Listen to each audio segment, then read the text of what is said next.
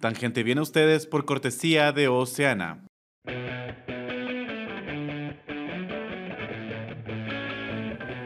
Hola, ¿qué tal? ¿Cómo están? Eh, bienvenidos, bienvenidas a un nuevo episodio de Tangente. Ya saben, eh, suscríbanse a nuestro canal de YouTube, eh, suscríbanse a las plataformas de podcast que ustedes consideren y sigan nuestras redes sociales como Tangente GT. Antes de presentar a nuestros invitados, eh, recordarles que nuestro eh, querido patrocinador, eh, San Miguel, está dando un 50% de descuento en el taller de armado de muebles de melanina. Para los que no sabemos nada de eso, pues, pues viene siempre bien. Y será un beneficio, este 50%, exclusivamente para los oyentes de Tangente. Así que lo pueden ir, pueden ir físicamente a la tienda de zona 9 de Ferretería San Miguel o pueden ir a llamar al 2268 0808. 2268 0808. Bueno, empezando nuestro programa, hoy tenemos a eh, dos diputados con nosotros. Eh, está Álvaro Arzú.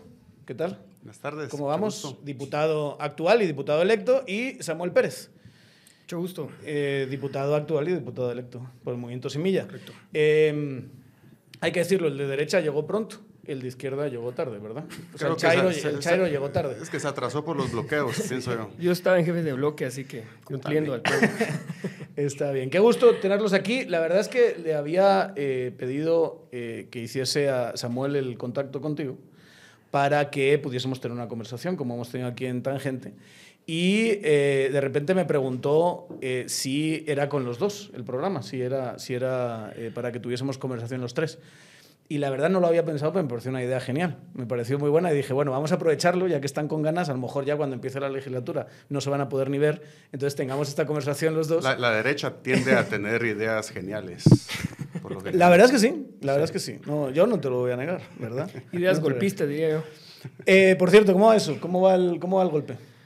¿Hay Pues, golpe o no hay golpe? Sí, sigue adelante, lamentablemente. Yo creo que además, eh, ahorita con un presidente Yamatei, que lo ha estado encabezando, ya radicalizado, ya sin ningún tipo de racionalidad, este, obsesionado con quedarse o aferrado al poder o ver cómo se salva, creo yo, eh, y viendo quiénes todavía le siguen el juego. Yo creo que sí es completamente inaceptable. Además, creo que está cegado y no se da cuenta que en realidad hay un descontento popular en su contra que se ve expresado en diferentes tipos de movilizaciones y organización social. El 10 de julio, eh, después de la, la segunda vuelta, escribiste un tuit. Dijiste, eh, digamos, básicamente Alejandro Yamatei había escrito el día anterior. eh, no, el mismo día, creo. Sí, el mismo día había escrito un comunicado diciendo voy a entregar el poder, ¿verdad? Y tú dijiste, ¿cuánta desconfianza genera Yamatei que tiene que salir a aclarar que sí va a entregar el poder el, el cargo el 14 de enero? Por otro lado, pareciera que algo muy complicado viene y se está vacunando a tiempo. Por el bien de nuestro país, ojalá yo esté equivocado. ¿Estabas equivocado o está pasando? Es lo que estamos viendo. Yo, pienso que estamos en una situación donde, como en una nebulosa, donde hay muchos rumores, se hacen muchas aseveraciones, hay muchas dudas sobre algo en lo que no debería haber duda. Es decir, no debería haber duda que después de una elección hay ganadores y hay una transición el 14 de enero y hay un relevo en los puestos de gobierno, no solo en la presidencia, sino que en el Congreso, en las municipalidades. Yo, yo creo que este, este problema tenemos que dividirlo como por partes. Es decir, no, no creo que no podemos tener una discusión sobre lo que está sucediendo en la coyuntura metiendo todo en, en el mismo cuchumbo, digamos, sino que tenemos que diferenciar las diferentes situaciones que se están dando. Por un lado está la investigación que, digamos, al partido Semilla por el tema de las afiliaciones. Por otro lado está el tema de, de los resultados electorales. Y por otro lado está la investigación del mismo Tribunal Supremo Electoral, donde se están investigando, entiendo yo, por, no, lo han sacado, pero eso es lo que se dice, sobre algunas compras. Yo creo que cada uno de los temas se tiene que analizar de una forma distinta y una forma separada, porque si bien pareciera que todo es parte de lo mismo, creo que cada uno tiene sus propias incidencias. Es decir, digamos, la, la investigación al partido Semilla, eso es producto de, de una denuncia o de varias denuncias, una de ellas creo que incluso presidente electo Bernardo Arevalo puso la denuncia de una, de, sobre el tema de las afiliaciones y es la investigación producto de esa denuncia, entre otras. Entonces, la, la parte del partido Semilla tenemos que verla de esa manera.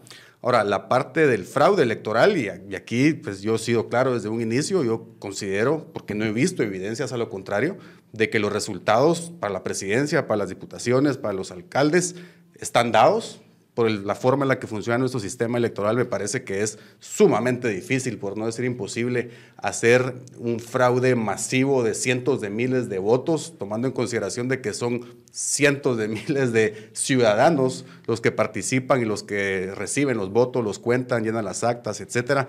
Yo lo veo muy difícil, pero también he dicho de que si en algún momento sale evidencia de lo contrario, en donde se demuestre que efectivamente hubo un fraude masivo, pues bueno, pues hay que reconocer también las evidencias que se pudieran plantear. Si va a suceder o no, no lo sé. Pero en este momento lo que eh, corresponde, es decir, hubo una elección, hubo resultados. No me gustaron los resultados. Yo no quería que ganara Semilla, pues yo no quería, quería que ganara Suri Ríos. En segunda vuelta yo no voté ni por Sandra ni voté por, por Bernardo, voté nulo porque considero que las dos opciones que estaban en la segunda vuelta son opciones con las que yo no me identifico ideológicamente, ni, en principios, eh, ni mucho menos en ideas políticas o económicas. Entonces yo voté nulo, pero creo que es importante que los resultados se reconozcan, sobre todo cuando no nos gustan. Y eso, y eso es importante porque esa es la forma en la que se le da legitimidad y se institucionaliza la democracia. Es decir, porque si solo acepto los resultados cuando me gustan, entonces eso no tiene ningún sentido tener una elección. Entonces, yo creo que he sido claro en ese sentido de que los resultados se deben de respetar, sabiendo que si en algún momento, no sé si sucederá o no, hay evidencias de que efectivamente hubo un fraude masivo y no era Bernardo el que tenía que estar en segunda vuelta, sino que era otro candidato, pues bueno, ahí analizaremos la situación y tomaremos las decisiones que hay que tomar. Pero tú tienes más allá de eso, tú tienes evidencias de lo que pasó, por lo menos Unionista es muy fuerte en, la, capital y tenían, eh, eh, tenían fiscales, fiscales en, todas, las mesas. Lo que los, A nosotros los resultados en la ciudad de Guatemala para presidente, alcalde, diputado nos cuadran no me gustan, evidentemente no me gustan. Dada, la, información que ustedes tienen, las actas que ustedes tienen. Dada la información que nosotros tenemos en la ciudad de Guatemala, los, los datos que sacó el Tribunal Supremo Electoral eh, cuadran con los que nosotros tenemos. Ah, entonces, eso es básicamente decir que no hubo fraude. Claro. No, yo, yo, he dicho. Porque, porque eh, estos solo sacaron casi, casi en ese distrito. O sea, les quitas los del distrito y ahí es donde se, se pierden. ¿Cuántos sacaron en el distrito? 140 mil votos. Sí, eh, sí, Es como la, el, que, casi el 15-20% de todo lo que sacaron en, en todo, el, país. correcto. Sí, sí. Pero lo que sí es que yo sí, digamos, creo que veo una diferencia importante y es que son tres casos diferentes, pero todos buscan el mismo objetivo, ¿verdad? Yo creo que eso hay que tenerlo claro porque nosotros pusimos una denuncia eh, por delitos administrativos en diciembre del año pasado. Y a Curruchiche se le ocurrió que unos minutos antes que el Tribunal Supremo oficializara los resultados de... Pero creo que hay una de marzo también. Pues no sé, porque como metieron toda la FESI y dejaron de darnos información por más de 32 pero, entiendo que, la denuncia de Bernardo fue en marzo de este año. Hubo una a nosotros nos llegaron indicios sobre un tema administrativo y nosotros denunciamos ahí. Pero aún así ya venía un proceso ahí. Pero digamos, ese no es mi Tú La, perdón, la de diciembre que te estás refiriendo es la del de, eh, señor que fue a, denunciar, no la de Bernardo. Ajá, correcto. un ex concejal unionista, por cierto.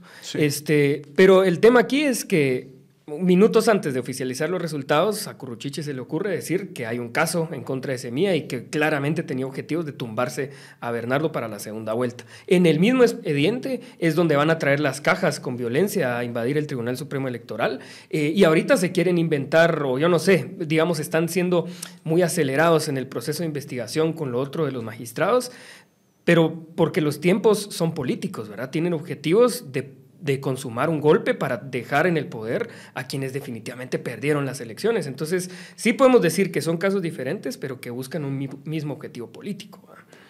¿Tú lo, ves así? ¿Ves que hay, hay un intento deliberado de bajarse a Semilla y que no, a ver, es que, no asuma es, a ver, es, complejo y voy a tratar de abordar esa, esa pregunta de esta manera. Y uno de ustedes se recuerdan hace cuatro años, en las elecciones pasadas, en el 2019, cuando obviamente eh, la FESI estaba bajo, bajo el mandato de, otra persona, estaba la CICIC todavía, 48 horas antes de la primera vuelta, la CICIG y la FESI solicitan el retiro ante juicio del alcalde de la ciudad de Guatemala, del ministro de Finanzas que había sido eh, concejal, arrestan al secretario general de la municipalidad y se llevan preso a un concejal de la Municipalidad de Guatemala. 48 horas antes de la elección, cuando ya no se podía hacer campaña. ¿Fue un viernes? Fue un viernes. ¿Un viernes por la, por la tarde? Fue en la mañana, fue en la mañana, pero al mediodía ya no se podía hacer campaña. Y entonces yo digo, bueno, ¿por qué no lo hicieron el lunes? ¿Por qué el viernes 48 horas antes de una elección? Entonces, obviamente, nosotros hicimos la pregunta. Y la respuesta que recibimos de la FESI, de la CICIG, de los medios de comunicación, de las ONG, de la sociedad civil es, no, los tiempos de las investigaciones del Ministerio Público no están sujetas a los tiempos políticos. Las investigaciones se sacan cuando están listas. Casualmente estaba lista 48 horas antes. El problema... Eso, eso, es paja. O sea, es paja que no, que no, pero tenga, es la que no tenga nada que ver con la pero política. Eso, pero, pero esa es la respuesta que recibimos. Y el problema es que muchas personas que hoy están indignadas por lo que está sucediendo con los tiempos de las investigaciones del Ministerio Público en ese momento no solo no dijeron nada, sino que lo aplaudieron incluso. Entonces el, el problema que tenemos es que en, cuando se callan ciertas cosas o se aplauden ciertas cosas coyunturales porque me benefician, eh, esto es un péndulo y eventualmente te la van a hacer.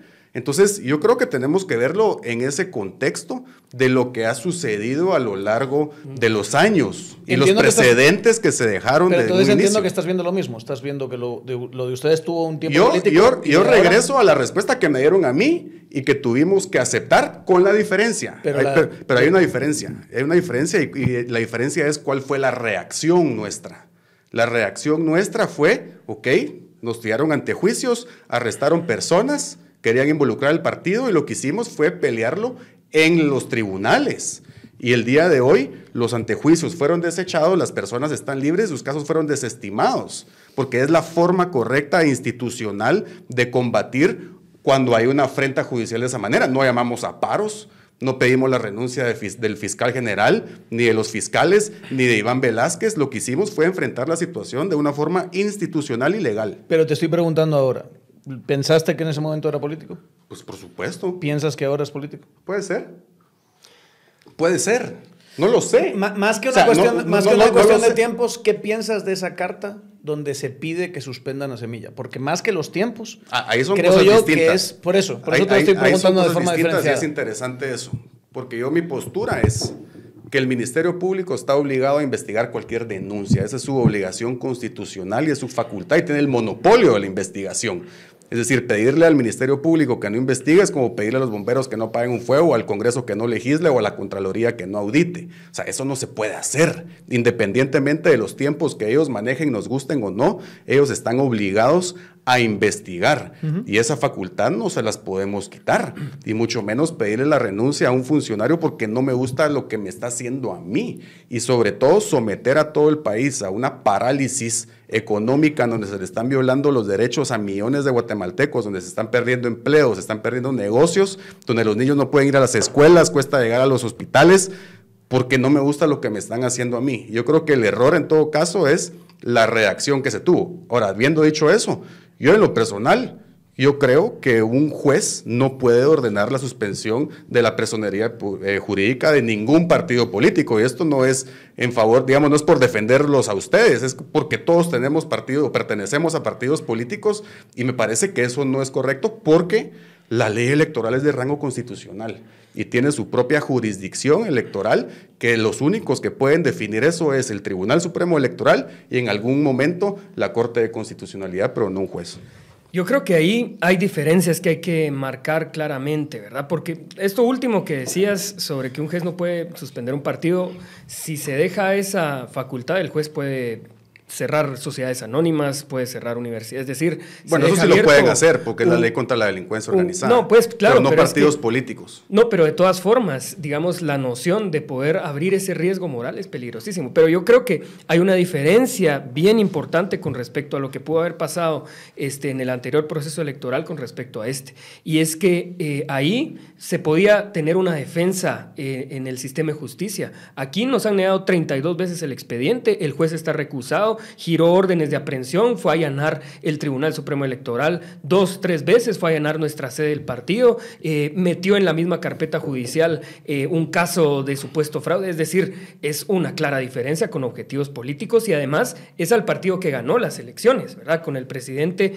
electo eh, en vías de tomar posesión con el objetivo de tumbárselo. Entonces, hay otro tipo de elementos bien diferentes a lo que pasó en el anterior proceso. Bueno, en el, caso, en el caso nuestro, digamos, también estaban bajo reserva los casos. Y esa era una práctica muy común de la FESI anterior y de la CICIG, de poner en reserva las cosas precisamente para evitar que los involucrados tuvieran acceso a eso. Sí, pero aquí no nos están negando el acceso al, expediente porque esté en reserva, sino que simplemente porque no se les da la gana dárnoslo.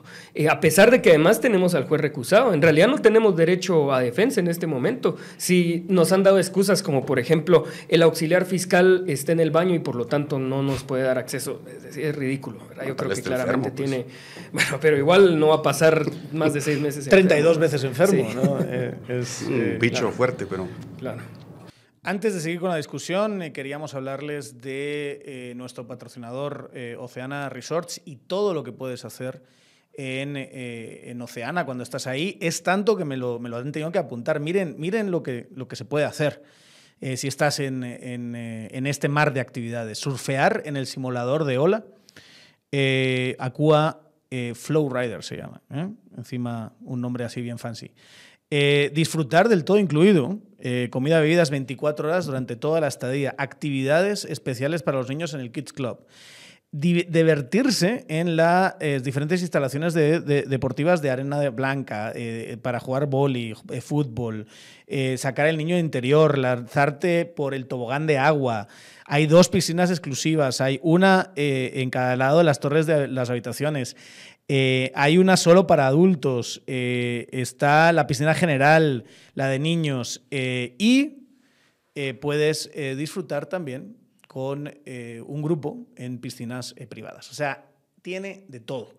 Así que si están pensando en un poquito de, actividad relax, piensen en Oceana Resorts. ¿Lo llamarías golpe de Estado? ¿Cómo están? No, no, yo no lo llamaría golpe de Estado. yo creo que yo, yo creo, y no he visto ninguna medición en ese sentido. Yo creo que la mayoría de la población haya votado o no por Semilla, lo que quiere es que haya una alternabilidad en el poder. Y eso es lo que la Constitución 85% según una encuesta de Cicalu que salió hace como tres semanas. Bueno, pues, pues mi percepción, sin ver esa encuesta, es de que la mayoría de la gente quiere una alternabilidad en el poder, aunque no hayan votado por Semilla. ¿Por qué? Porque creen en la democracia, creen en la estabilidad política, eso es importante.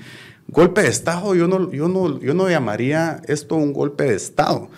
Yo, yo, yo lo llamaría, hay pequeños grupos quizá que definitivamente no están dispuestos a aceptarlo pero yo creo que tenemos que confiar en lo que dice la Constitución, en lo que dicen las leyes. Yo, yo creo que ya los, los resultados de la elección fueron certificados, los candidatos tienen credenciales. Yo creo que esto salió de, se salió de proporción. Yo creo que en el momento en el que se llamaron a, los bloqueos en todo el país, yo creo que eso sacó de proporción el problema. Y, el problema de esto es de que se sabe cómo comienza, pero no se sabe cómo termina. y cuando uno mira las entrevistas que le hacían a las personas que estaban bloqueando. Unos decían que era por la democracia, otros decían que era por semilla, otros decían que era por, en contra de la corrupción, otros decían que era en contra de Yamatei, otros que renunciara a la fiscal general, otros decían que era culpa del CACIF. Entonces, como que cada quien le comenzó a meter su propio ingrediente al tema. Y yo creo que aquí lo más sano es llegar al 14 de enero y que todas las personas que fueron electas tomen posesión, porque al final la forma de solucionar los problemas políticos en una sociedad libre es por medio de elecciones. Nos gusten o no los resultados. Y repito, no me gustaron los resultados, pero son lo, es, lo que es, es lo que es. Y es importante hablar también que si bien ganaron la presidencia, en el Congreso es otra la historia de lo que va a ser el otro año. La bancada más grande es Vamos, por mucho. Tienen 40 diputados. La segunda es la UNE con 27 y después Semilla con 23. Y esa es las virtudes de la, de, la, de la república, es que precisamente se divide el poder y existe un, la posibilidad de un balance entre los poderes. Entonces es importante que así como hay muchas personas que dicen, ok, aceptemos los resultados de la presidencia, pero se tienen que aceptar también los resultados del Congreso y la conformación que va a tener el Congreso el otro año. Dijiste pequeños grupos. ¿Quiénes son estos pequeños grupos? yo creo que, yo creo que, bueno, yo creo que a ustedes les pasará lo mismo, que siempre hay grupos, digamos, más radicales que cuesta dar explicaciones, tuiteros sobre todo, que, que tienen su, su, mentalidad puesta. Y no estoy diciendo que estén equivocados o que lo hagan porque les pagan o no, simplemente tienen convicciones distintas y ven las cosas de una forma distinta. Yo trato de ver las cosas de una forma más institucional y de respeto a los resultados y a las leyes. ¿No crees que es el presidente? Que es Yamatei. Porque tú estás diciendo que el líder de todo esto es Yamatei. Sí, sin duda, sin duda. Y además no hay que olvidar que él puso a la fiscal general con una imposición, digamos, incluso hasta extorsiva, ¿verdad? La comisión de postulación, entre otras cosas. Este, yo creo que ahí hay un claro mensaje. Y Yamatei está operando constantemente este golpe. El hecho de que guarde silencio en momentos de caos absoluto es porque realmente le está conduciendo este proceso. Pero, pero, pero es que algo que sí, digamos, dijiste, se impuso a la fiscal general. La fiscal general fue la mejor calificada en la comisión de postulación por mucho.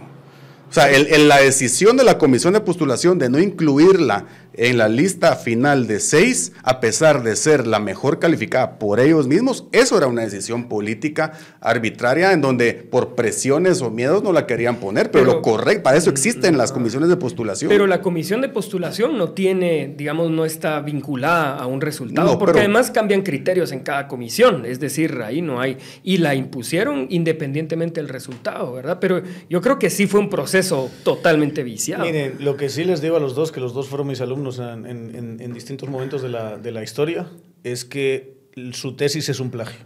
Eso es, una, eso es objetivo, absolutamente objetivo. O sea, su tesis contiene una parte importantísima de un texto copiado a otra persona y a mí la vergüenza que me da es que los de la comisión de postulación no dijeron tenemos evidencia mm. de que sus pues credenciales académicas no valen y ponerle cero. Yo estoy de acuerdo. Pero es que de forma unánime rechazaron la, la, tacha de que, su, de que su tesis era plagiada. Esa es la de forma unánime. Esa es la parte vergonzosa. Es lo que te o sea, yo no leí la, la tesis, no me consta, pero de forma unánime la comisión la desechó. Yo sí, y lo aseguro. Esa tesis es un plagio en un 80%. Y seguramente si buscamos, porque siempre pasa lo mismo con los, con los alumnos plagiadores. Cuando le encuentras 60, 70%, les aseguro que el otro 20% también está plagiado de otro sitio. pero vamos, es un plagio escandaloso y, y quizá ahí es donde estuvo la gran contradicción que no tuvieron las narices de decir eso es un plagio y pues yo le voy a poner menos, menos nota. Luego le pones 90 y abres esta posibilidad también. Sí, yo creo que igual ahí hay que discutir, digamos, si realmente ese es el modelo que quisiéramos seguir teniendo, ¿verdad? El modelo corporativista, comisión de postulación, sobre todo porque además las personas de la comisión denunciaron que sí estaban sometidas a cualquier tipo de presiones y de plano, si lo que querían era poner eh, a esta persona que está generando un caos absoluto. Pero habían presiones de ambos lados, Samuel, porque también tenían muchas presiones de no ponerla. Es que por eso digo... Al final la pusieron, al final la tuvieron que incluir porque hubo un amparo. Pero yo creo que por eso hay que discutir si realmente hay que seguir con ese modelo. De eso esto creo que es una discusión importante. Yo creo que, las, y lo he dicho antes, las comisiones de postulación creo que son un modelo agotado. Funcionaron en su momento, creo que se hicieron con buena intención, pero hoy estamos claros de que en muchos casos no funcionan ya. Eso estoy de acuerdo. Bueno, eh, en términos generales, ¿triunfa o no lo que están intentando hacer o...? ¿Tú cómo lo ves? Yo estoy confiado que no va a triunfar este intento de golpe. Creo que cada vez se quedan más solos. Además, ¿cuál es el paso siguiente? ¿verdad? Es decir, el mundo completo va a voltear a ver a Guatemala como un país Pero Es más, y lo estábamos discutiendo un poquito antes, ¿no? O sea, incluso en términos de tiempos y de puro mecanicismo de lo que intentarían hacer, digamos, si nos ponemos en ese escenario de, lucubrar, es dificilísimo entender qué es lo que están pretendiendo, ¿no? O sea, tendrían que plantear los antejuicios a los magistrados, quitarles la, la, impunidad, eh, imputarlos, eh, eh, detenerlos, ligarlos a proceso y desaforarlos elegir nuevos magistrados, los nuevos magistrados tendrían que hacer eco de un supuesto caso de fraude donde esta gente, eh, digamos, desertificaría, no sé. Luego, ¿qué hace? ¿Cuál es ese vacío legal? ¿Elige Congreso? ¿Elige Congreso de una terna? ¿Que elige quién? ¿Quién elige la terna? Eh, es, es, un caos, ¿verdad? Sí, y todo es esto es en caótico. dos meses y medio, o sea, no es... Lo que pasa es que no hay que subestimar las intenciones de los golpistas cuando saben que están acorralados, ¿verdad? Yo creo que están solos, que están débiles, eh, que además no van a tener respaldo, que no tienen pensado ni siquiera plazo inmediato después, que van a ser el 15, ¿verdad? Por ejemplo, el 15 de enero. Este, pero aún así, digamos, han hecho cosas completamente impensables y yo creo que no hay que subestimar. Pues yo, yo, yo pienso que aquí han habido errores de todos lados. Eh, yo pienso que hubo error también con el tema de los bloqueos.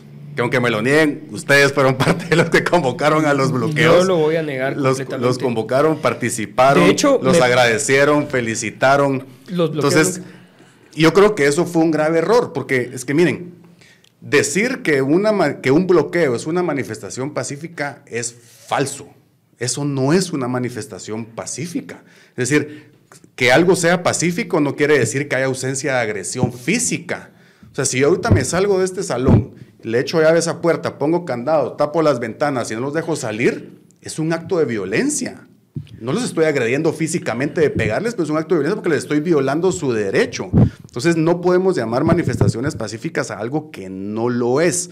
Y sobre todo, hablemos, podemos hablar de las consecuencias económicas y las pérdidas económicas en empleo, y no para las empresas más grandes, para las más pequeñas, que son las que no pueden subsistir ni siquiera un par de días sin vender su producto porque viven al día.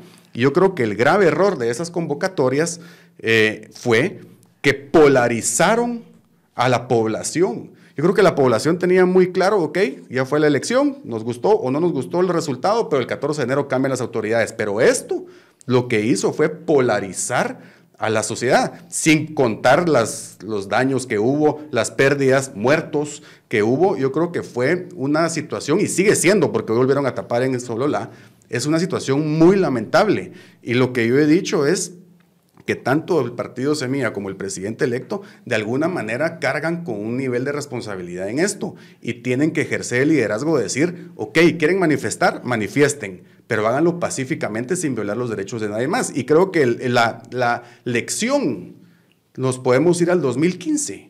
En el año 2015 la población por medio de manifestaciones logró la renuncia de la vicepresidenta y del presidente, sin bloquear una calle, sin violarle el derecho a nadie, sin cerrar ningún negocio en contra de su voluntad, sin agredir ni matar a nadie, mucho menos, menos sino que en manifestaciones pacíficas en las plazas lograron quitar al vice- a la vicepresidenta y el presidente.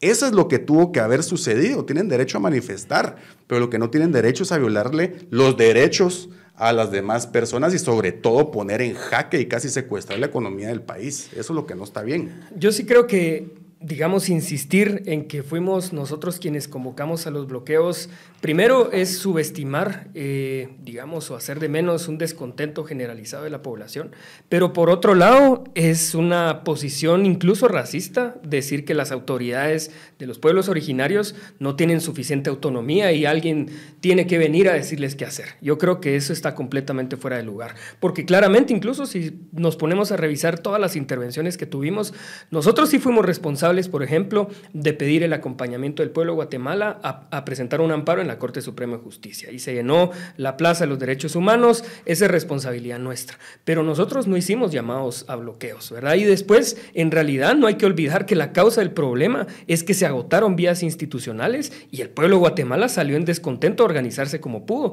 Habían en ocasiones expresiones de bloqueos, pero también habían manifestaciones pacíficas, habían plantones, había personas que están ahí frente al Ministerio Público, es decir, habían diferentes expresiones de la sociedad organizada que en ocasiones lo hacía porque eligió a un presidente que era de semilla, pero sobre todo, y el, el clima generalizado, la demanda generalizada era para pedir, la, exigir la renuncia de la fiscal general y eh, defender la democracia básicamente, independientemente del partido. Sí, pero- ¿Entenderías pero- los bloqueos en alguna circunstancia? No. Nunca. No, no los entendería, porque, porque no, no le encuentro la lógica de violarle el derecho a cientos de miles o millones de personas para buscar presionar a un funcionario público. Si fuese su funcionario posición pu- chavista, digamos, eh, en, en Venezuela, ¿bloquearías alguna calle? ¿Y qué, qué resultados han tenido? ¿O en, o en, Es que no o en te- Nicaragua? El chavismo sigue ahí. En cambio, en el 2015 se hicieron manifestaciones pacíficas respetando los derechos de todos los guatemaltecos, sin violencia, sin agresiones, sin bloqueos, sin violar derechos, y, se tuvo el resultado que la población quería. Pero, pero en, lo que más, en esta ocasión, ya después de 17, 18 días, ellos mismos dijeron, vamos a cambiar de estrategia. ¿Por qué? Porque la opinión pública se les volteó. Porque cuando las personas, los papás no pueden ni siquiera enviar a sus niños al colegio o a la escuela, obviamente la opinión cambia. Y yo no estoy diciendo que ustedes son los únicos que convocaron, pero sí convocaron y ellos también convocaron y ustedes se subieron. hay, un tuit del diputado electo Raúl Barrera de Semilla, en donde días antes de, los bloqueos pone aquí estamos en Occidente organizando la resistencia. Ustedes mismos participaron de los bloqueos, caminaron de la Landívar hasta el centro cívico y bloquearon en la séptima avenida. Entonces, yo no estoy diciendo que, ustedes son los únicos responsables, pero sí son responsables de esto y creo que lo tienen que asumir, sobre todo porque ustedes van a ser bancada oficial, partido oficial. Y, el, y Bernardo Arevalo es el presidente electo y él ya, aunque no haya tomado posesión, tiene la obligación de representar la, la, unidad nacional de alguna manera y lo que dice y lo que hace tiene consecuencias en la vida política del país y tienen que asumir su responsabilidad y amar con liderazgo a que manifiesten, que exijan a las autoridades, pero de forma pacífica, sin violar los derechos de los demás. Al, margen de, de, quién convocó, ¿qué piensas de los bloqueos? ¿Cuál es tu opinión de los bloqueos? Es que, bueno, yo creo que ahí hay una diferencia importantísima con respecto a lo que pasó en el 2015. Y es que en el 2015, además de las expresiones de movilización y descontento en las plazas de todo el país, sí funcionó las vías institucionales. Llegó el antejuicio al Congreso, se votó por ese tema, el sistema de justicia respondió, la CICIC presentó casos, es decir, este, había un proceso que se siguió por la vía institucional, además de las expresiones de descontento. Aquí no, aquí hemos presentado amparos, denuncias, inconstitucionalidades, de todo y lo han ignorado. ¿Y qué pasa ahí? Hay un descontento, hay un agravio moral. El pueblo de Guatemala mira que hay un grupo de golpistas que realmente están encabezando un ataque a la voluntad popular y que ven que las vías institucionales se agotan, pues lo que queda es buscar otras alternativas. Digamos, nosotros no, no convocamos a bloqueos, nosotros convocamos a movilizaciones pacíficas. Tampoco agradecimos. Bernardo salió eh, agradeciendo las manifestaciones cuando ya llevaban como cinco o seis días, seis días de bloqueos. Las manifestaciones pacíficas yo creo que hay que entender esa diferencia, ¿verdad? Porque nosotros, de hecho, no es la primera vez que acompañamos movilizaciones pacíficas. Lo hemos hecho cuando votaron por el presupuesto criminal, el primero que intentó aprobar Yamatei. Nosotros votamos en contra, por este, cierto, de ese presupuesto. Cuando, por ejemplo, estuvo las movilizaciones del 2015 en contra de sacar a las ICI. Es, decir, hemos estado presentes en movilizaciones pacíficas. Pero yo creo que hay que entender que si se agotan las vías institucionales, por algún lado se va a canalizar el descontento social social, se convoque o no, porque yo, este no es en realidad un movimiento que una élite convoca al pueblo Guatemala y obedientemente va a algún lado. Realmente son expresiones genuinas, ¿verdad? No todas eran incluso parte de eh, autoridades eh, ancestrales o los pueblos originarios, eran organizaciones barriales, ¿verdad? Vecinos de alguna zona en la ciudad que decía yo ya estoy harto de estos corruptos, de estos golpistas, no quiero que eh, mi, mi, voto en las urnas sea irrespetado, ¿verdad? Y yo creo que hay, hay formas de expresar. Y, al margen, perdón, al margen de el estar en contra, que los dejo muy claro, ¿entiendes, eres empático con esa sensación que claramente sí tiene cierta gente? de que les van a robar las elecciones y de que se siente como una angustia de que van a intentar revertir los resultados, que no asuma Arevalo, que te impongan una lista de tres donde no se va a estar Conde y Sandra y vete a saber quién más y, ese tipo de cosas. no, yo no, no, tengo 38 años, no puedo. Pero no. Bueno, no, y, y, porque no eres golpista, ¿verdad? No, solo porque ah, tengas 38 años. Esperemos que no. no. Es que lo has dicho así como, bueno, no, es que a mí me lo ofrecieron, pero les dije, no, hombre, no. No, todavía no, si me aguantan dos años, no, no. No, no yo, creo que la, la, población tiene una frustración producto del desastre de gobierno que hemos tenido en los últimos tres años y diez meses. Pero este gobierno ya se va. Le quedan dos meses a este gobierno para que se vaya y no regrese, ¿ya? Entonces yo creo que tenemos que respetar los tiempos institucionales, agotarlo todo. Y aunque se hayan agotado, aunque te dé la razón de tu argumento, de que se agotó todo, eso no justifica violar el derecho de millones de personas, hombre. Lo que pasa, eh, eh, tenemos que entender, y esto, y esto es algo, es una generalización, pero tiende a ser correcta. sobre todo con grupos de izquierda, que creen que su ideología tiene una superioridad moral que está por encima de la constitución, por encima de las leyes, por encima de los derechos individuales y que de alguna forma el fin justifica los medios. ¿Por qué? Porque mi objetivo es tan moralmente superior que entonces yo tengo el derecho a violarte tus derechos o violar la ley o violar la constitución para alcanzar mi objetivo. Y eso es absolutamente terrible y peligrosísimo en un Estado de Derecho, porque aquí pueden manifestar lo que quieran y pedir lo que quieran, la renuncia del presidente, del Congreso, los magistrados, de la fiscal, de quien quieran, pero háganlo sin violar los derechos de los demás. Y yo creo que, que, que Semilla tuvo la oportunidad de salir a decir, gracias por las manifestaciones de apoyo, pero no bloqueen a los derechos de los demás. Vayan a manifestar a todas las plazas del país si quieren. Y quédense ahí seis meses, un año, lo que quieran pero no violen los derechos y creo que eso hubiera sido una postura de mostrar liderazgo y hubiera sido una postura de mostrar unidad nacional en su momento. De hecho, yo creo que hubo una posición que me parece incluso ser muy responsable que tuvo el presidente entrante Bernardo Arevalo, que fue Ah, cuando vio que fracasó el intento de diálogo, que fue una gran ficción de parte de Yamatei con la OEA, etcétera, y que solo engañó eh, al pueblo de Guatemala en general y en particular a las autoridades indígenas, y fue bueno, hago una convocatoria a todos los sectores económicos, sociales y políticos para que encontremos rutas de salida de esta crisis, aunque no fuera su responsabilidad, aunque él ni siquiera haya convocado, él obviamente este, es más bien víctima del intento golpista eh, y en ese proceso es que estamos ahorita, pero eso no le correspondía, no le correspondía a él en ese momento. Yo creo que fue una posición responsable, reconociendo además que el tema de los bloqueos generaba descontento en ciertos sectores del No, en la mayoría, Samuel. En la mayoría de la población que estaba encerrada, que no podían abrir sus negocios, no podían trabajar, no podían mandar a sus hijos a la escuela o ir a los hospitales, la mayoría de la población.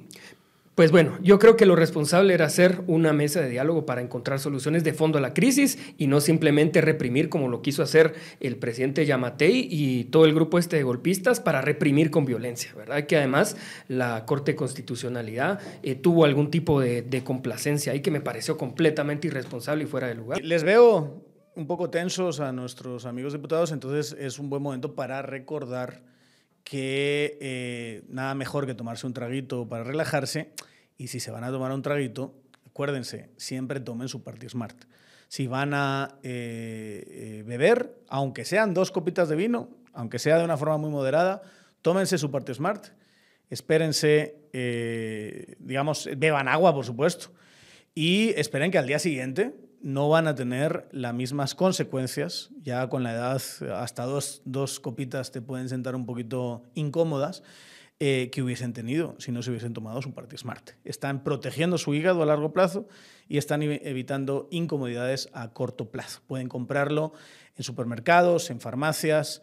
Eh, es una cajita, 10 eh, pastillitas, accesible eh, Party Smart eh, yo creo que es la mejor opción de salud y de comodidad. Tenemos solo este escenario, imaginémoslo.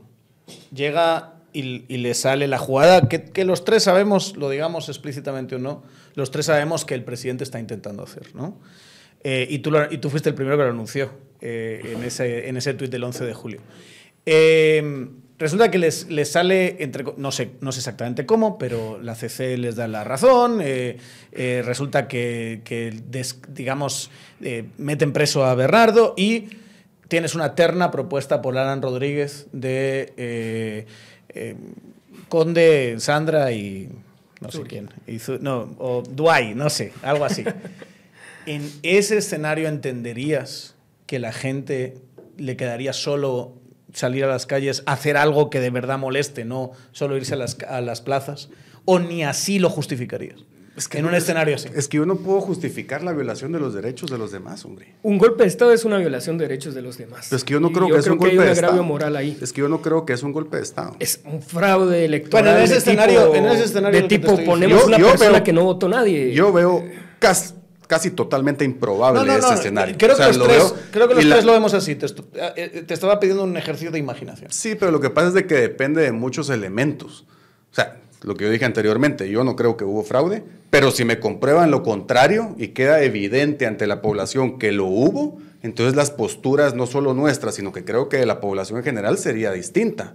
Ahora, si no se comprueba nada y realmente ni siquiera sacan un caso o no se comprueba o no queda claro y sucede eso, creo que sí se puede salir del control la situación. No quiere decir que esté de acuerdo, pero se puede salir del control. Pero yo creo que en este momento se hablan muchas cosas, se especulan muchas cosas y lo que tenemos que tener es cabeza fría y tener cierto nivel de sensatez y prudencia con las cosas que hacemos y las cosas que decimos. También yo creo que no hay que ser ingenuo y, o cómplice, ¿verdad? En decir que, bueno, a lo mejor y no les va a salir porque sí que tienen esa intención. El presidente Yamatei tiene esa intención. Eh, Consuelo Porras, Curruchiche, el juez Orellana tienen esa intención. Si no, no lo estarían haciendo, no estarían empujando hasta niveles irracionales en el que claramente meten a un caos absoluto al país completo, donde ya hubo un resultado. Es que lo más ridículo de todo es que ni siquiera fue una elección cerrada. No fue 51-49, fue una diferencia de 60-40. Bueno, pues están hablando de la primera vuelta, más que todo.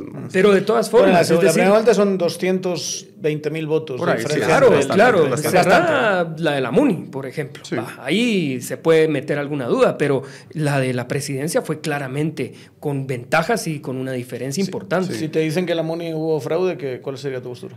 Pues que si comprueban que hubo fraude, pues tendremos que ver las evidencias y ver qué sucede. Pero tú tienes las actas. Sí, claro. Tú sí puedes afirmar. Claro, pero por eso yo no quiero especular porque no tenemos la información. La, la información que tenemos hoy a la mano es que no hubo fraude.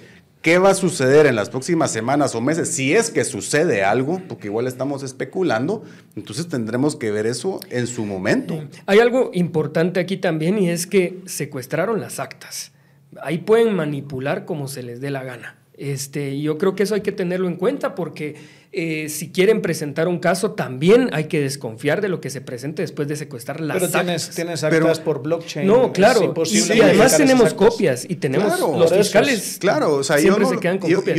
Pero lo que digo es que no hay que subestimar también el intento de montar, eh, digamos, espectáculos en los que quieran argumentar una cosa y después no decir que efectivamente había manipulación de los votos. Es decir, no hay que subestimar ni ser ingenuos en que realmente hay un intento y por eso se fueron a llevar con violencia las actas. Claro, pero, pero yo creo que tenemos que esperar a que las cosas sucedan y no actuar preventivamente bloqueando todo el país porque asumimos o creemos que va a pasar tal o tal situación. O sea, para mí es pues, casi relevante que se hayan llevado las actas. Se vio muy feo, pero es casi relevante porque las elecciones ya están certificadas y, las credenciales ya le fueron dadas a los candidatos. Ustedes mismos han dicho que están 100% seguros que van a tomar posesión. El mismo Ministerio Público ha puesto publicaciones en Twitter diciendo que la investigación no va a cambiar los resultados porque ya fueron certificadas, porque ya dieron las credenciales. Pero, pero la razón en todo menos en uso último. no, pero, es que, pero es que eso lo han publicado oficialmente. Sí, pero de todas formas. Y al final la, la decisión en todo caso de voltear los resultados de la elección no es del Ministerio Público, es del Tribunal Supremo Electoral. Sí, pero de todas formas ellos pueden decir eso en un tuit y después mandan una carta a la Junta Directiva del Congreso y nos suspenden la bancada en el Congreso. Es decir, ya lo hicieron. Así lo hicieron, con una resolución completamente ilegal de un juez recusado. ¿verdad? Entonces, ahorita ya no estamos hablando de legalidad. Este es un, un tema político con claros objetivos de evitar que cambiemos de régimen. Eh, ¿Ustedes dos se conocieron en 2019 o se conocían de antes? No, en el Congreso. Ya se conocían en el Congreso. De hecho, antes de entrar, unos meses antes de entrar a la primera legislatura que tuvimos, porque teníamos incertidumbre sobre la eh, que le iban a dar posesión a Lucrecia Hernández Mac en ese momento.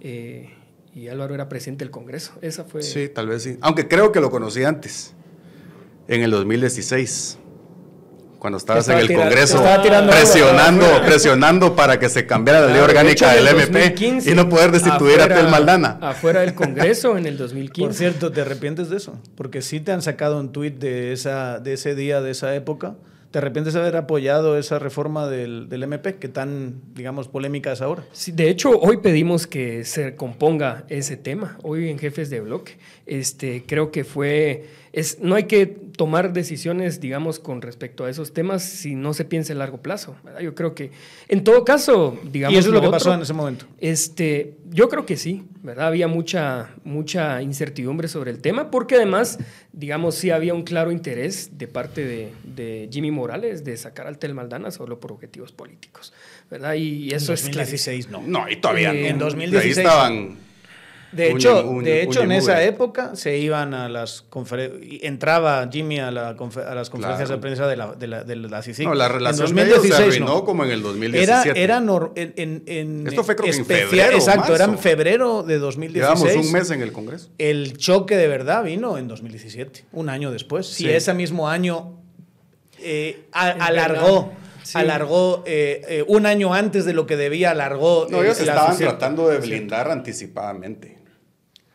Que claro, había un problema también de que de forma muy discrecional los presidentes quitaban a los fiscales generales y les restaba la institucionalidad eh, del, Ministerio Público. Y, pero yo sí quiero que... Y eso es un valor en sí mismo. Sí, ¿eh? pero creo Para que mí es más importante, y lo digo, queriendo yo personalmente fuera, me gustaría ver fuera a Consuelo Porras, pero es más importante proteger a la, a la Fiscalía que, las, que, que dejar abierto que un político lo pueda quitar. yo creo que lo que pasa es que no hay...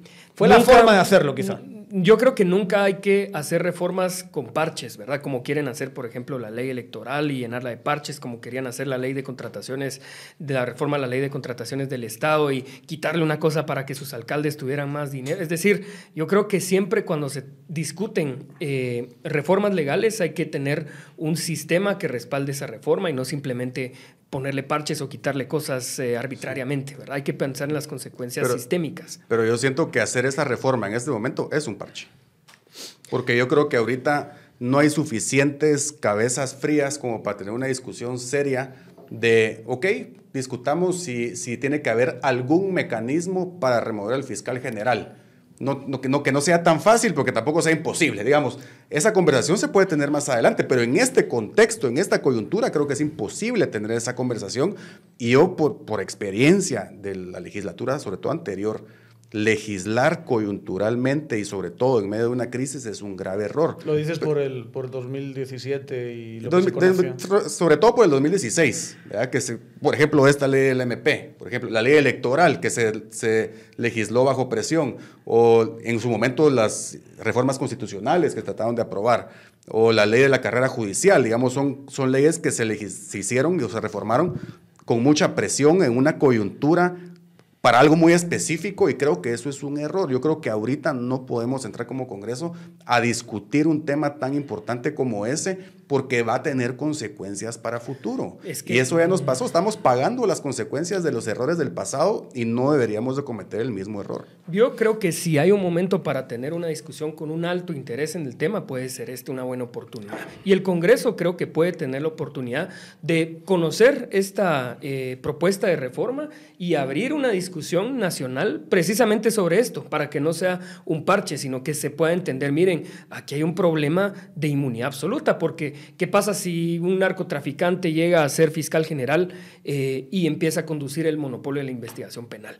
No se puede destituir de ninguna forma y él mismo no se va a investigar. Y ahorita tenemos el caso de una persona que está encabezando un golpe de Estado. Entonces yo creo que sí hay que tener una discusión racional sobre el tema. Ahorita tenemos esta propuesta, el Congreso podría entrarla a leer mañana mismo, mandar la comisión y a partir de eso iniciar una discusión nacional, digamos, con las consecuencias sistémicas que pueda tener este tema y vemos las consecuencias no intencionadas que se tuvo con esa reforma. Yo, yo, yo no creo que haya condiciones, condiciones para tener esa discusión. Honestamente no lo creo que lo haya. ¿Y, ¿Y, quieres además ahora ese poder en Yamate? ¿Qué cosa? En la capacidad de, de empezar la conversación. Claro, es que habría que ver cuál es el mecanismo exactamente. Pero, Exacto, es pero que yo si creo quieres- que hay que que- buscar formas. Si ¿verdad? se quiere Porque volver al modelo anterior, se llama T, que tiene que. Pero que- puede ser Yamate y puede ser un contrapeso en el Congreso, con un, es decir, pueden haber mil formas de Bueno, sí, poder sí, hacerlo, no, ¿no? porque digamos, recordemos que la Constitución dice que el presidente puede remover al fiscal general con causa justificada. Entonces no es el Congreso el que lo, lo puede quitar, Es que sino no, que es- el presidente. De hecho, por- es el presidente porque es el presidente quien lo nombra. Claro. Entonces el presidente quien lo puede remover. pero el mecanismo que para poder justificar lo que la se causa. hizo en la ley es ponerle una condición imposible de cumplir para poder eh, remo- removerlo. Exacto. Pero sigue siendo el presidente quien lo remueve. De todas ¿no? formas, esta podría ser una discusión que tenga el Congreso. También podría ser un tema que resuelva la Corte de Constitucionalidad. Creo, yo que, creo, creo que, ya resolvieron ese, que- esa amparo. Creo. Esa sí, pero es creo que, que, es- ya la... ese es el problema. La Que rechazaron tampoco- provisionalmente, pero el fondo no, no yo Claro. creo que lo pueden. Lo Digamos, pueden no suspendió provisionalmente, el- pero van, dieron audiencia a 15 días, una Sí, cosa así. No, y- de ahí pueden Sí. resolverlo dentro de cuatro años. O sea, Claro, eso, pero- esas, pero- esas inconstitucionalidades eh, tienden Pero a- a ser busquémosle flojeras. salidas institucionales a las cosas, ¿no? Porque yo sí creo que es un parche eso. Yo creo que es un parche y creo que no hay las condiciones suficientes ni las mentes suficientemente tolerantes y frías en este momento para tener una discusión tan importante y con tantas consecuencias en este momento. La pregunta que les hacía antes de, de si se conocían en 2019 es, eh, se empezaron a llevar bien porque confiesen que se llevan bien y que, y que de vez en cuando se toman ahí su Uno cafecito. tiene que y conocer tal. bien al enemigo. Pero eh, fue quizá, les ha unido el hecho de que los dos están en contra de, de la administración del presidente Yamate. ¿Eso ha sido una- algo que les ha acercado de alguna manera? Pues no, no estoy seguro si, si eso fue así. De hecho, este, en ocasiones han- ha, ha habido votos que yo he cuestionado muchísimo, formas de conducción, incluso cuando tuviste la presidencia del Congreso, completamente complaciente a Jimmy Morales, con gente como Felipe Alejos, ese tipo de cosas, este, totalmente inaceptable, ¿verdad? Yo, de hecho, eso generó un descontento social en el que yo fui partícipe en movilizaciones afuera.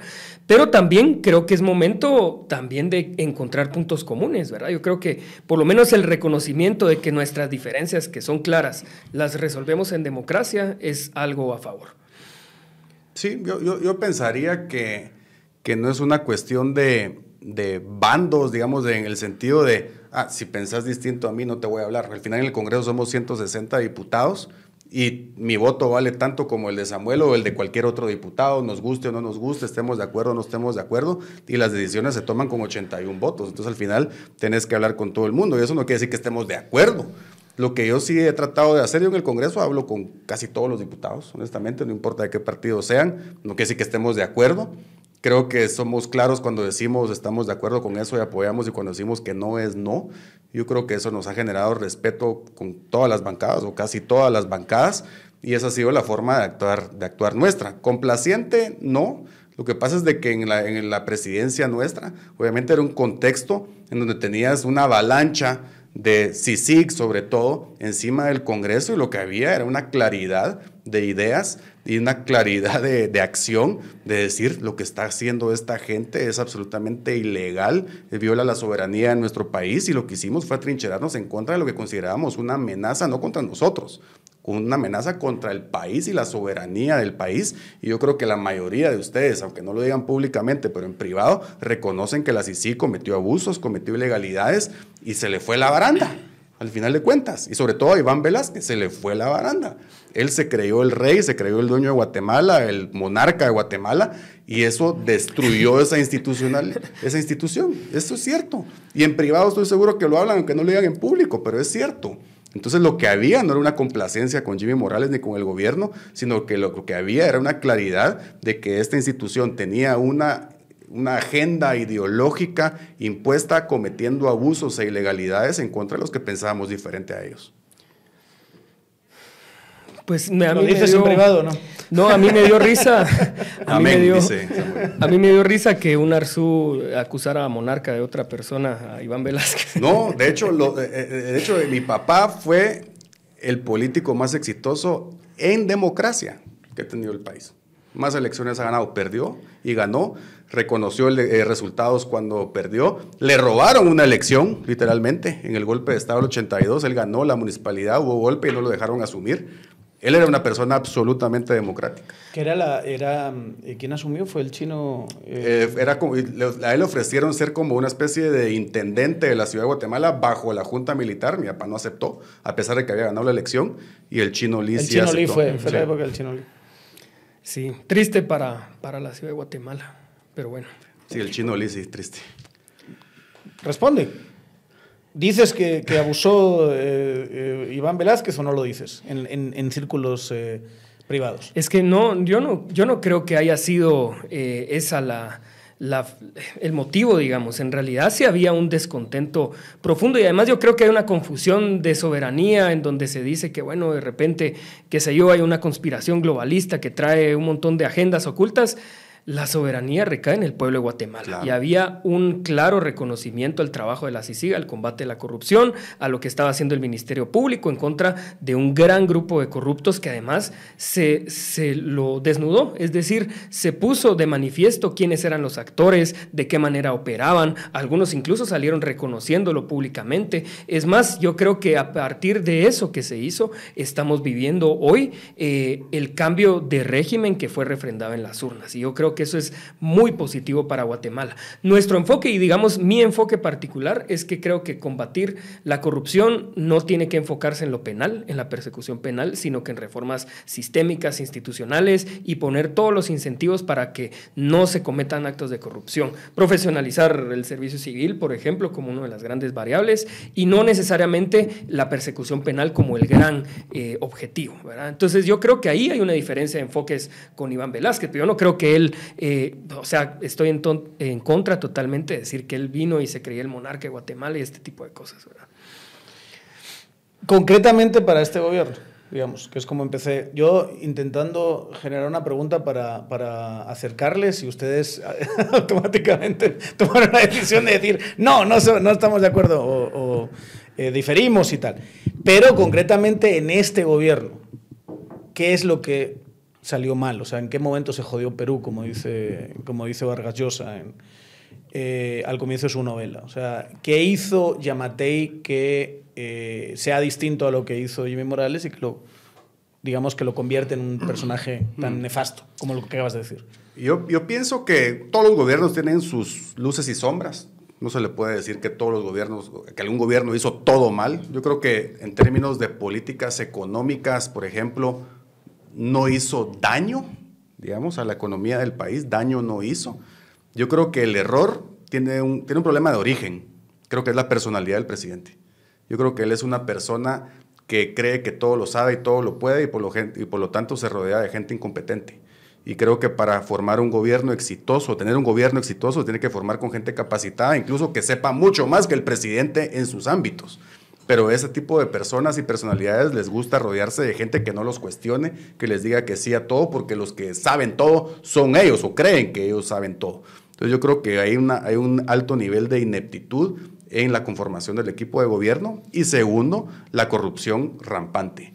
Es decir, y uno de ustedes se recuerdan, el, el presupuesto del Estado del último año de Jimmy Morales fue de 81 mil millones de quetzales. Y ahora el que va a ejecutar Semilla va a ser de 124 mil, es decir, casi más de 40 mil millones de quetzales más en cuatro el de años. Este, el de este año. Eh, el este, está vigente 118 mil millones. 118. O sea, les aumentaron 6, 6 eh, millones. 6 con el, para el, para el pues, sí, si se aprueba, obviamente, sí, sí, el, el dictaminado. Pero yo creo que la frustración de la población es precisamente de ver la cantidad de dinero que se está recaudando, porque la SAT hay que reconocer que ha recaudado muchísimo dinero, pero imagínense, hace cuatro años, con un presupuesto de 81 mil millones de quetzales y la meta de recaudación para el próximo año es de 98 mil millones. Hubiéramos podido cubrir el 100% del presupuesto con recursos propios sin endeudamiento y todavía hubiera sobrado en cuatro años. Entonces yo creo que la frustración de la población con el gobierno es legítima, creo que la tenemos todos, pero gracias a Dios ya se van. Ya se van y es algo que tenemos que, que ver, que primero que efectivamente se vayan, pero entender que las, los problemas se resuelven en la alternabilidad del Aunque poder se en una democracia. 30, 39 diputados. ¿Cómo? 39 bueno, pero la población nos eligió. Mm.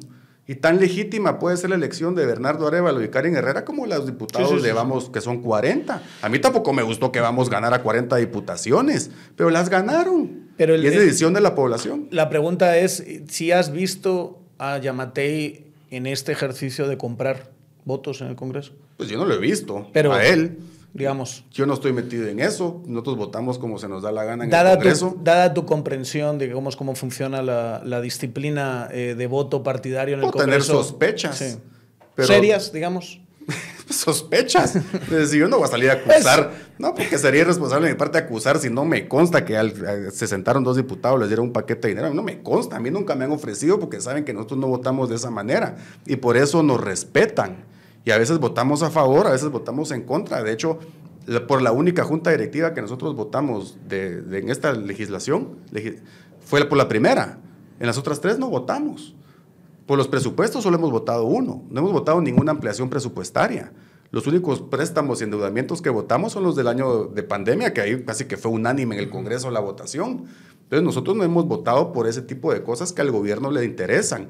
Hemos votado otras, por ejemplo, la ley de leasing, por ejemplo, nos parece una buena ley, o hace poco que en el Congreso, y creo que ustedes votaron también, Sí, por la, sí. por, no, pero por la ampliación de, de lo que reciben los adultos mayores, por Ah. ejemplo. Es una propuesta del Ejecutivo y votamos casi por unanimidad todas las bancadas de derecha o de izquierda. Entonces yo creo que eh, una votación no te hace ni cómplice, ni socio, Sí, no, ni aliado, sino que es, hay No, que yo, ver votación yo- por yo te lo estaba preguntando porque, porque dijiste corrupción. Sí. Y digamos, mi pregunta era si lo habías visto más cerca de ti o, o si lo, o cuando hables de corrupción, Pues, ¿a qué te referías? Yo creo que la gente cree que toda la corrupción se da en el Congreso. no, no, no, no. La- no, por eso, pero... Pero, pero te estaba preguntando sobre y- esa que puedes haber visto Pues potencialmente. no, no, no la he visto. O sea, puede ser, sospecho que sí, pero no me consta, porque yo no estoy metido en eso.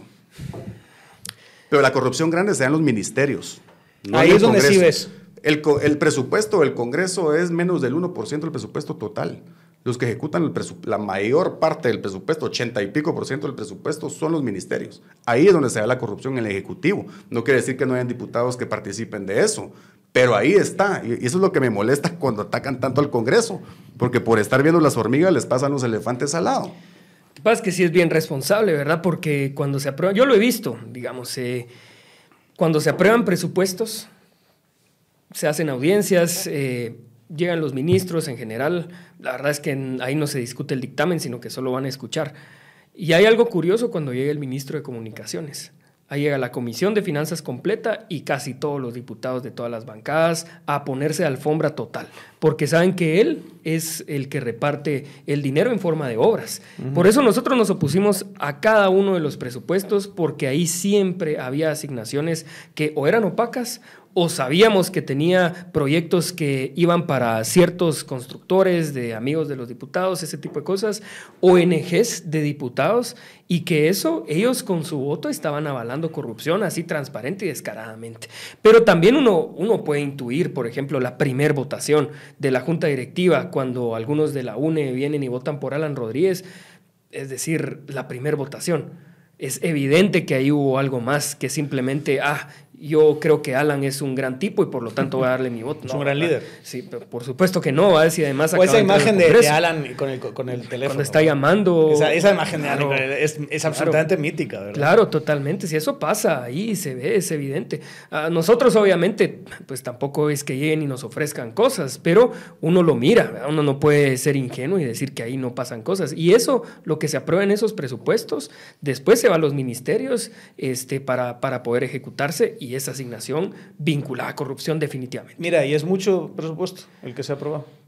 ¿Cuál? El de ahorita. Pues estos años y, el, y, el, y el- el- lo último son 124. Es que es, es demasiado cuando no tienen idea qué van a hacer con ese dinero, porque no, no llegan y presentan un plan. Miren, aquí vamos a reducir 5% de desnutrición infantil, vamos a aumentar el crecimiento económico en 2% y además vamos a generar 2 millones de empleos.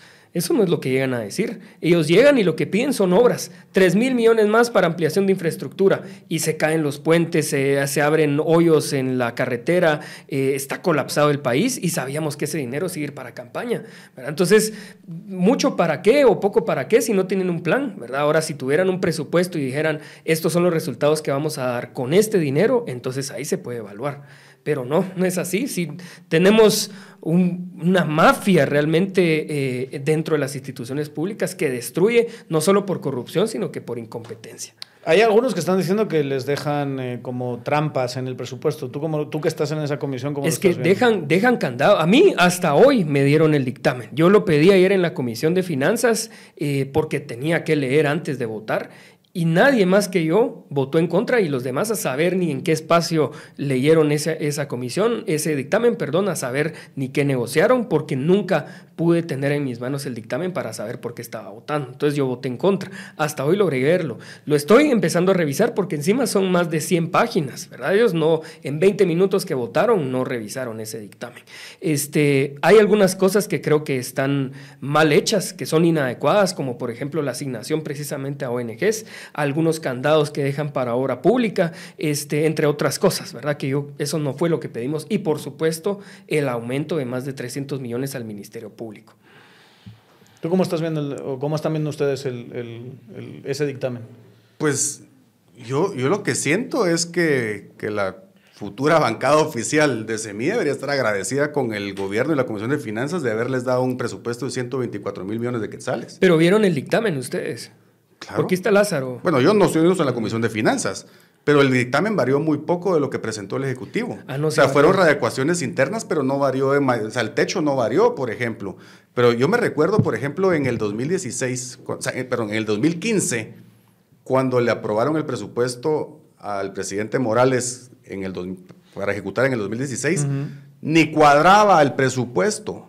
Tenía tantos candados que era imposible ejecutarlo y ellos tuvieron que regresar en enero o febrero del 2016 a pedir una readecuación porque el presupuesto, los números ni siquiera cuadraban. Por supuesto que lo hicieron a propósito, pero el presupuesto que le están dejando a ustedes para el próximo año no solo le agregaron 6 mil millones de quetzales más, sino que, bueno, aparte que habían pedido 3 mil millones más, pero les agregaron 6 mil millones de quetzales más. O sea, casi, pedi- casi. pidieron 3.000 sobre los 6.000 Claro, millones. pero ¿verdad? casi, casi sin candados. Y aparte que ustedes han sido los que más han abogado porque se le pongan candados al presupuesto en los últimos tres años y medio. Pero, pero el presupuesto que les dejaron, o sea, si, si el gobierno o la Comisión de Finanzas hubiera querido, de verdad, atarlos de mano, de verdad le hubieran podido hacer un presupuesto. Primero le hubieran podido quitar 10 mil millones. Lejos de subir, le hubieran podido quitar, dejar cualquier cantidad de candados. Y no fue así.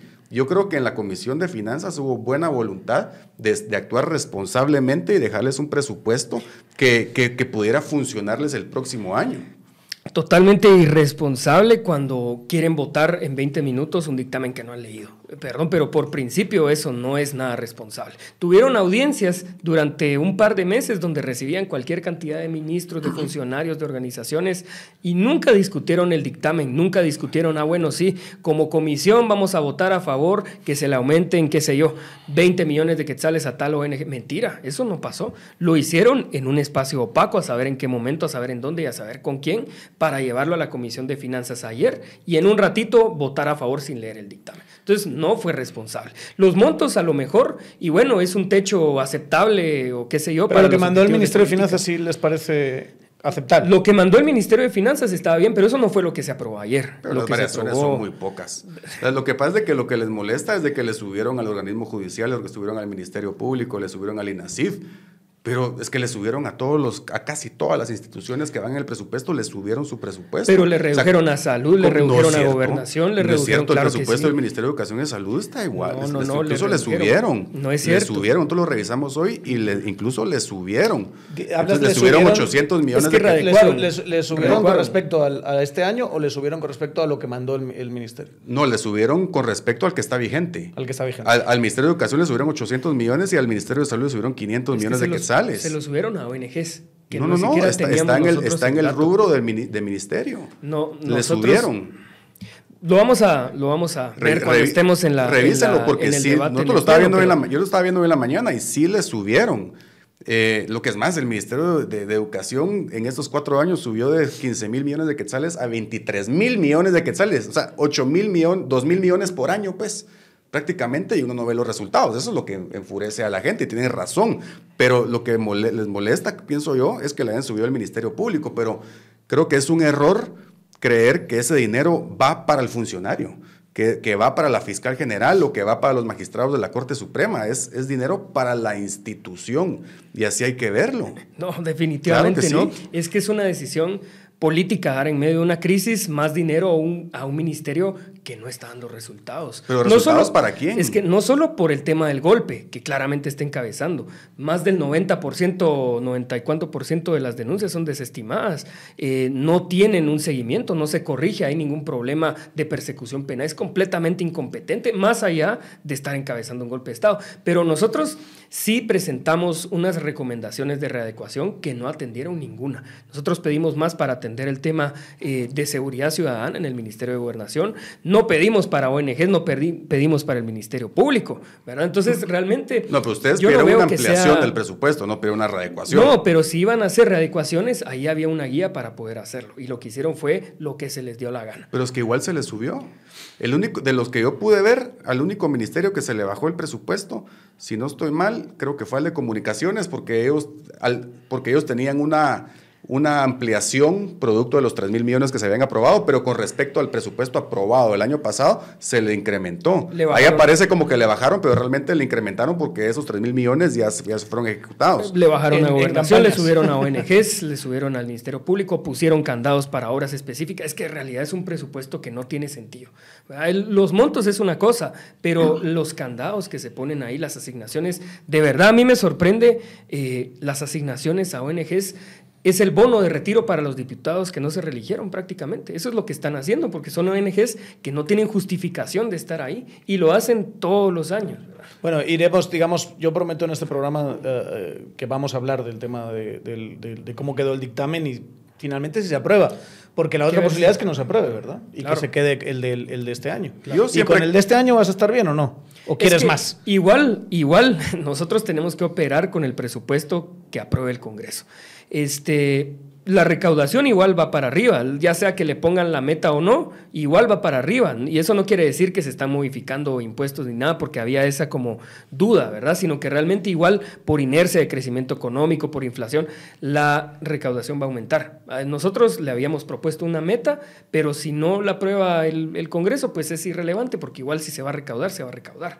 Pero se puede operar con el presupuesto que nos den. Lo que queríamos era tener un presupuesto ordenado que priorizara lo que ofrecimos en campaña, que es lo más responsable que se puede hacer. ¿Quién debería estar en la junta directiva del año que viene? ¿Hay algún, ¿Hay algún multiverso donde ustedes van juntos? No, no hay. No. hay un multiverso donde están juntos en la misma junta directiva. No la veo.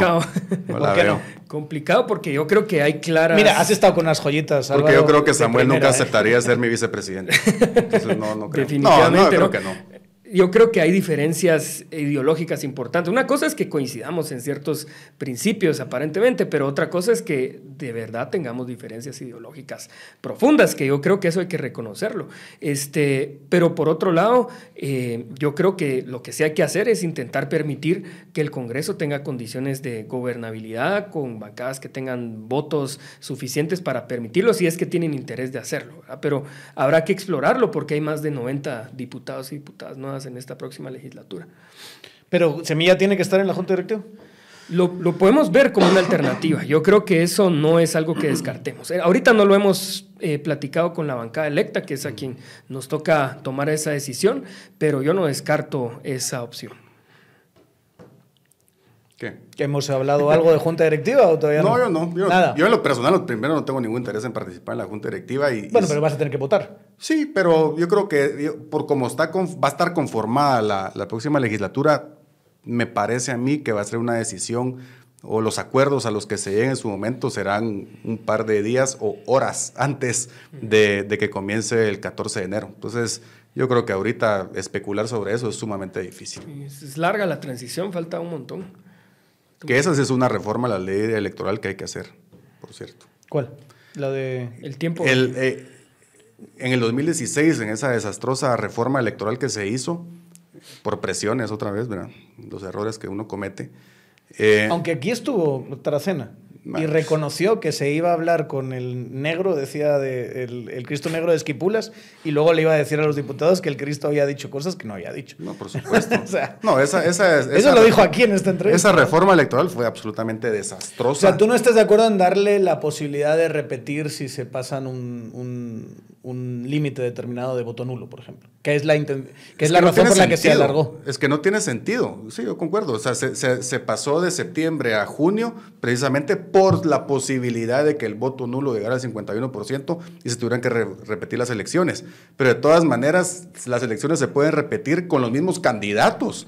Entonces, ¿qué objeto tiene eh, primero, volver a gastar esa cantidad de dinero y segundo, volver a, que participen los mismos candidatos en una elección. Entonces, yo creo que el voto nulo, y, lo y fue demostrado en esta elección, donde fue 17%, más los votos en blanco, fue, sumaron creo que 25, que hay un mensaje político a la población de decir las opciones, de, un cuarto de, la, de, los, de, los, empadronados o de los votantes que dijeron no me gustan los candidatos que están participando.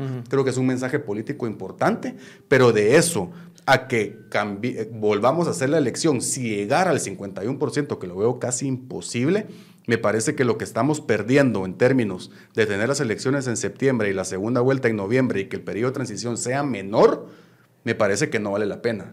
Yo sí creería que tenemos que decir, ok, usted quiere votar nulo, vote nulo. Y ahí ponemos cuántos nulos hubo. Y ese es su mensaje político de rechazo Pero no a las un reflejo institucional.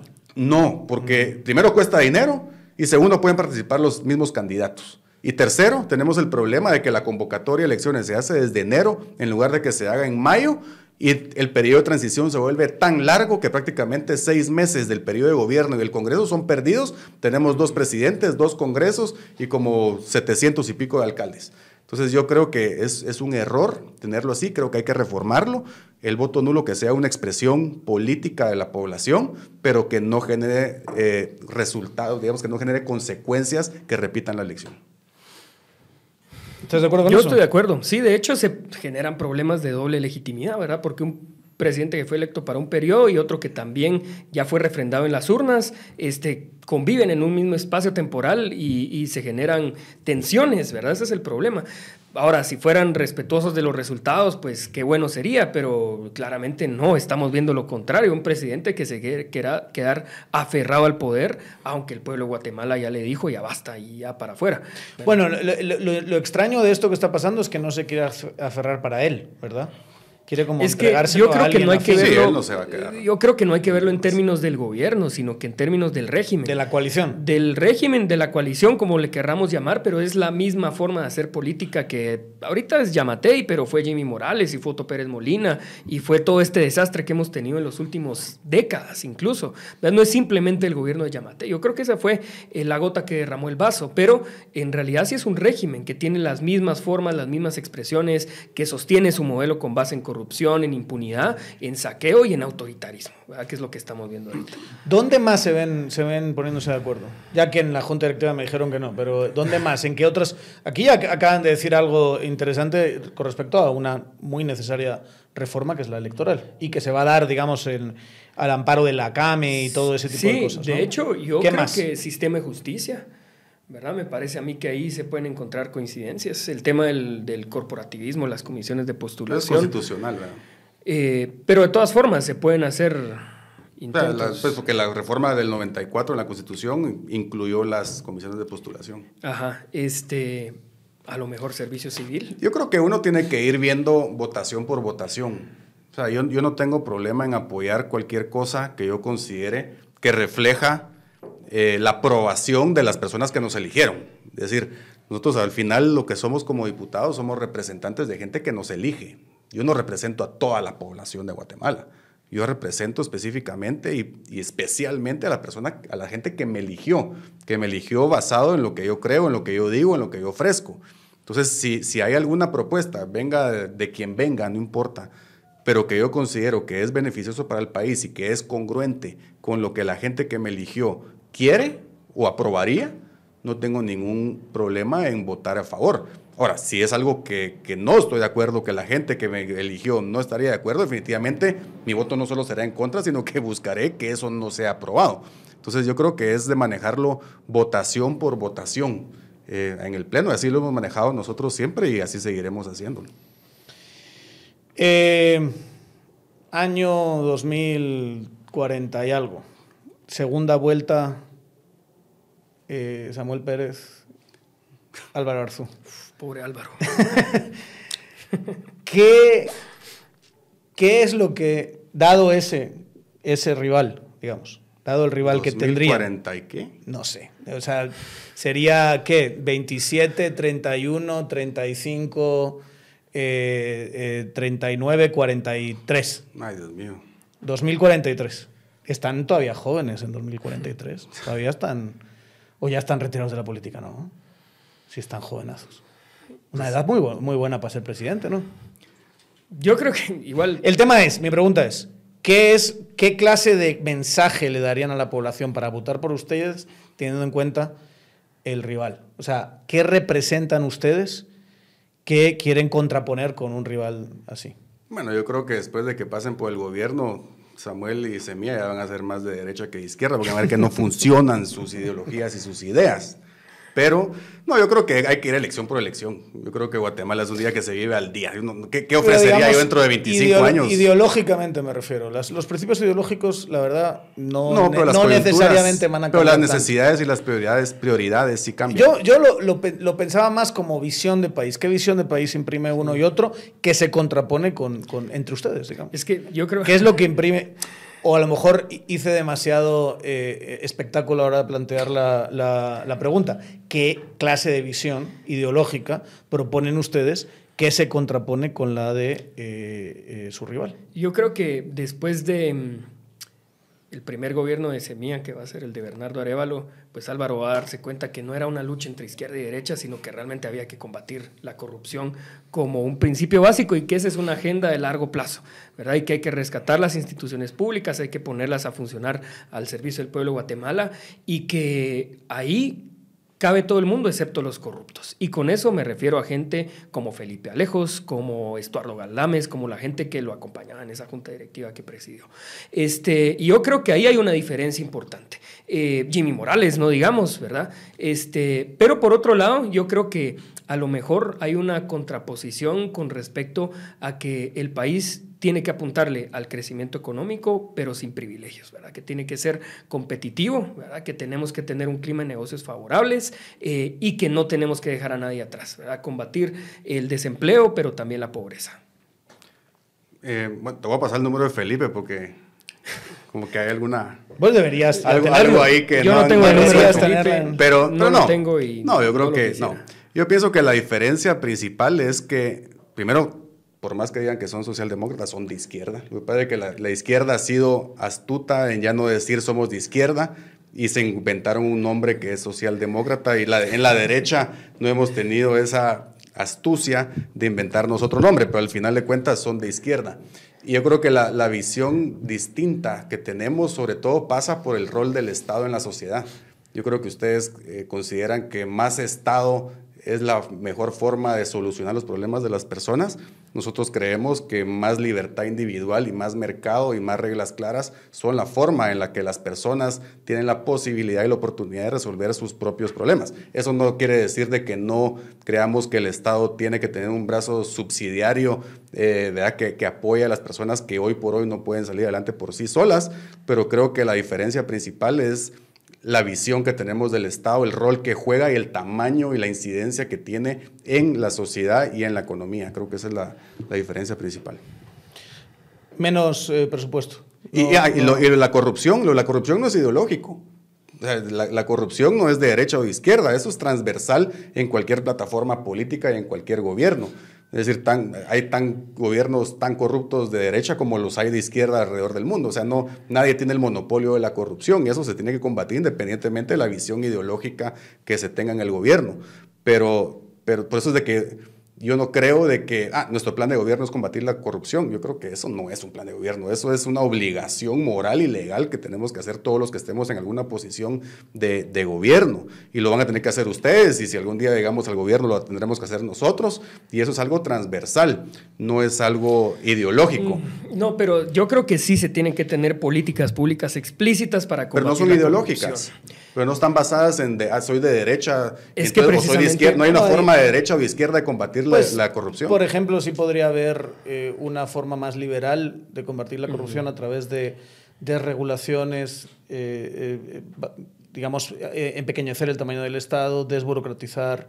Ese tipo de cosas, digamos, ser. podría ser un poquito más Puede liberal ser. y quizá a lo mejor eh, una visión de cómo combatir la corrupción más eh, estatista, más eh, controles, más Puede cruzados. al final, la mejor Claro. forma de combatir la corrupción es teniendo gente honesta en los cargos. Al final, no, importa qué leyes tengamos, si le aumentamos 200 años de condena a los corruptos o los fusilamos, no importa si el que está en el puesto es corrupto.